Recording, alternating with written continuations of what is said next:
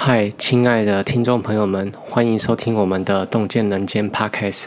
在今天的节目里，我们将探讨在追求效率与便利的过程中，可能丧失的人生品质。希望你们会喜欢。在现代社会，我们无疑为了节省时间与精力而努力追求着各种效率与便利工具。但是，我们是否真的过得更好了呢？从以前到现在，节省时间与效率的事物工具不断的发明，但你有更轻松了吗？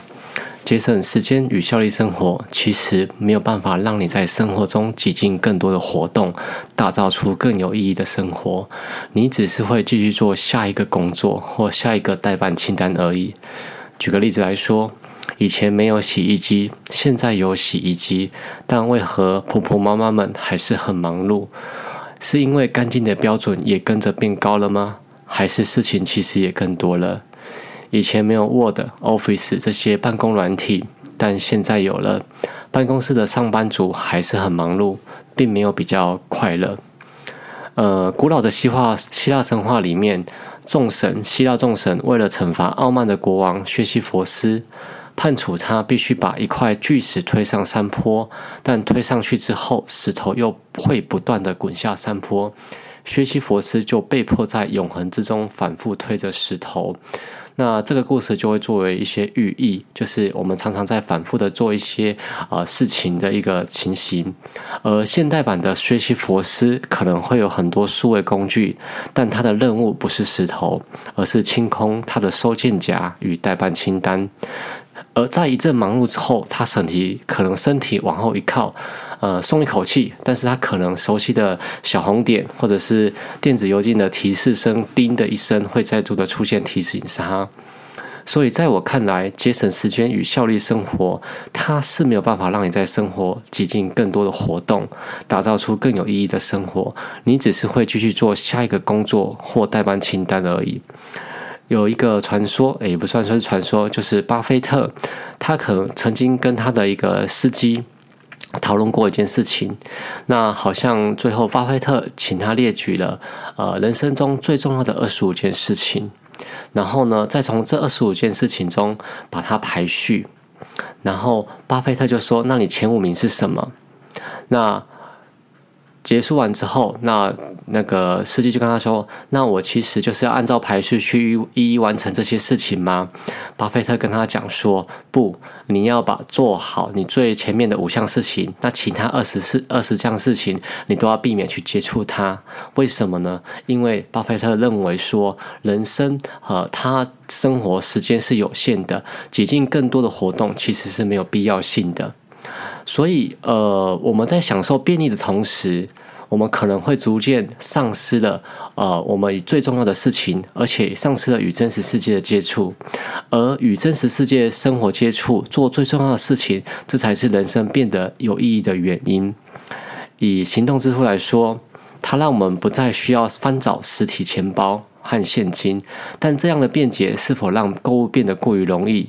比如说，你看到了一个包包，由于行动支付，你的购物门购物门槛其实很低，很容易就进行购物决定，使我们渐渐忘记了金钱的真正价值，进而导致可能的过度消费。我想这个大家都应该很有经验。再者，当我们使用 Uber Eat 或等外送平台时，虽然可以在家中舒适的等待餐点送达，但我们也失去了与附近面店老板交流的机会。假设你在家工作，你可能有一整天都没有办法与亲我亲友以外的人说过话。去面店可能是刚好你可以跟陌生人说话的机会。那请注意，跟一个非亲友的人的人。聊上一两句，将会使你的一天可能会有大大的不同。再来，当我们越来越依赖语音指令和 AI 辅助进行写作时，这些技术是否有可能带来模糊的表达和沟通困难的情形呢？讲的头头是道的美丽词汇，但是却什么重点都没有表达到。尽管这些便利的工具的确让我们的生活可能可能哦哈更加流畅，但流畅的生活是否就是美好的生活？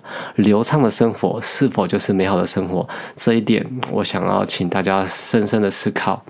我们不能否认这些工具确实为我们带来诸多便利，但我们仍需要思考使用它们所需付出的代价，以及我们是否愿意承担这样的后果。